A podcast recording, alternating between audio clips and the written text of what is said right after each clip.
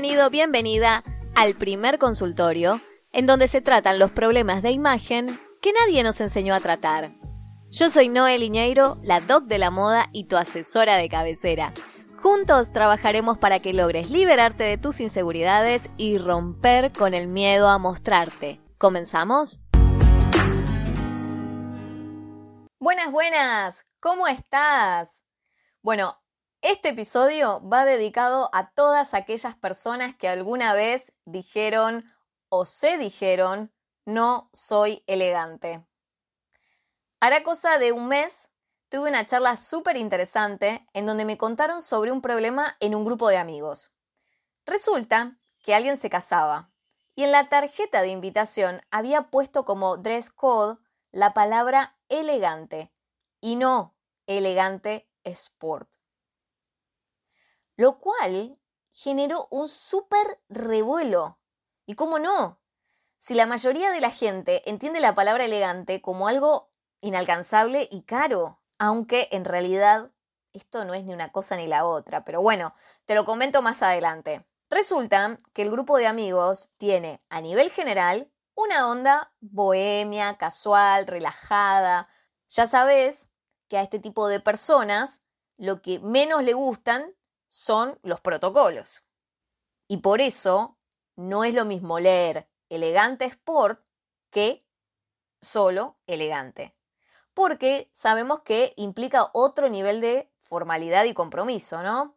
Bueno, la realidad es que más allá de tu estilo personal, por lo menos en Argentina, en la gran mayoría de los sectores, nos acostumbramos tanto a la informalidad, porque a veces es lo fácil, lo cómodo, que nos resulta un desafío imposible pensar en la formalidad. Y es más, este desafío a muchas personas les genera un gran rechazo. Ni siquiera quieren hacer el intento de ver si en realidad era tan difícil como parecía. ¿En tu país es igual o no? Bueno, en definitiva, una de las personas de este grupo hace un descargo y dice, yo tengo menos elegancia que un salame. Y se deja caer en un valle de frustración, aunque suene chistoso, ¿no? Eh, la frase, pero se, se frustra muy mal. El problema está justo ahí, en ese momento, al alcance de nuestros ojos. No se trata del problema de no saber qué vestir, de si entendemos bien o no el concepto de elegancia. Se trata de que por sobre todas las cosas, yo me paro en la posición de que no tengo esa capacidad en mí.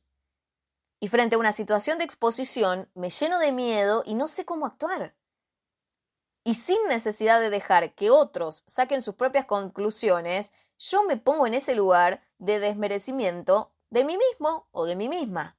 A ver, de acuerdo a la Real Academia Española, la elegancia se relaciona con el buen gusto, la distinción o el estilo, es decir, la razón por la que una persona destaca del resto y que este concepto se adopta en áreas como la moda, el diseño y la decoración, porque justamente son los rubros en donde se puede mostrar visualmente la elegancia, ¿no? A ver, en realidad, la elegancia va mucho más allá de la moda o la forma de vestir.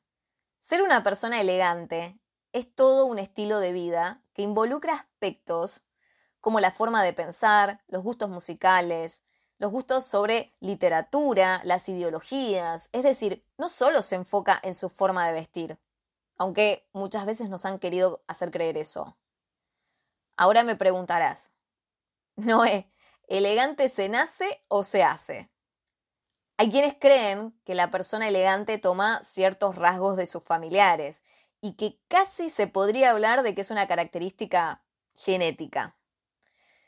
Mmm, si tiramos más de este concepto, casi, casi que podría llegar hasta a sonarnos un poco elitista, ¿no? Otros piensan que la elegancia depende del entorno en que se desarrolla cada persona y las influencias culturales a las que se expuso. Esto sería aplicable a quienes desde muy chicos fueron criados en entornos muy cuidados en donde se hizo mucho por su educación, ¿no? Entonces, a ver, si vamos a recapitular, tenemos estas dos formas de ver el tema de la elegancia, ¿no? en donde solo podemos acceder a la elegancia si nacemos en una situación acomodada o si, aunque nuestra familia haya caído en desgracia, si siempre tenemos a la mano la esperanza de que un antepasado elegante nos haya heredado su buena genética. Pero, ¿qué pasaría si te cuento que una de las marcas de diseño más reconocidas en el mundo por su lujo y elegancia se ideó en la cabeza de una mujer que nació en un hospital público, que tenía una madre campesina, un padre vendedor ambulante y que su familia vivía en condiciones sumamente precarias. Que a los 12 años de edad, cuando muere su mamá, su papá la abandona en un orfanato para nunca más volver por ella. Te puedo contar que esa nena creció y fue muy conocida por su determinación, ambición y vitalidad. Te estoy hablando de la única diseñadora de moda que figura en la lista de las 100 personas más influyentes del siglo XX de la revista Time. Te estoy hablando de Coco Chanel. En el caso de ella, claro que aplica eso de que la elegancia depende del entorno en que se desarrolla cada persona y las influencias culturales a las que se expuso, porque eso lo hizo cuando creció y comenzó a relacionarse por su cuenta, pero no lo absorbió desde la niñez, como imaginarás, ¿no? Sino que lo desarrolló por cómo fue tejiendo el camino de aprendizaje que la llevó a ese futuro que siempre imaginó.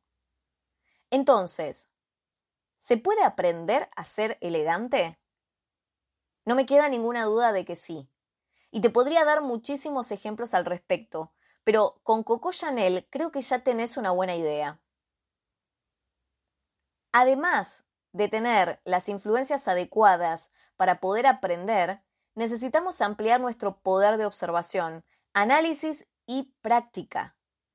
Y dejar de ver la elegancia como algo inalcanzable o exclusivo de determinado tipo de personas o estratos sociales o económicos.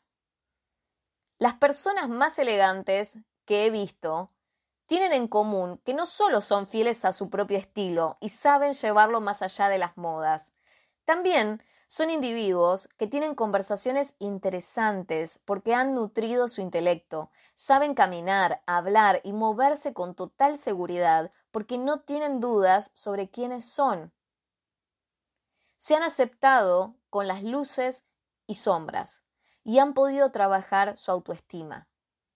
No quiere decir que no tengan problemas, sino que saben cómo ir lidiando de a poco con ellos. El consejo que te dejo hoy es que si querés verte elegante, comiences a sentirte de esa manera. En palabras de la muchas veces poco comprendida diseñadora Carolina Herrera, la elegancia no se define exclusivamente por lo que llevas puesto, es la forma en la que te comportas, tu forma de hablar, lo que lees. Entonces, para finalizar te recomendaría que primero aclares tu mente, pienses en qué imagen querés proyectar, que el camino fluye solo después. Y me tenés de este lado para acompañarte y asesorarte en ese descubrimiento personal que quieras hacer.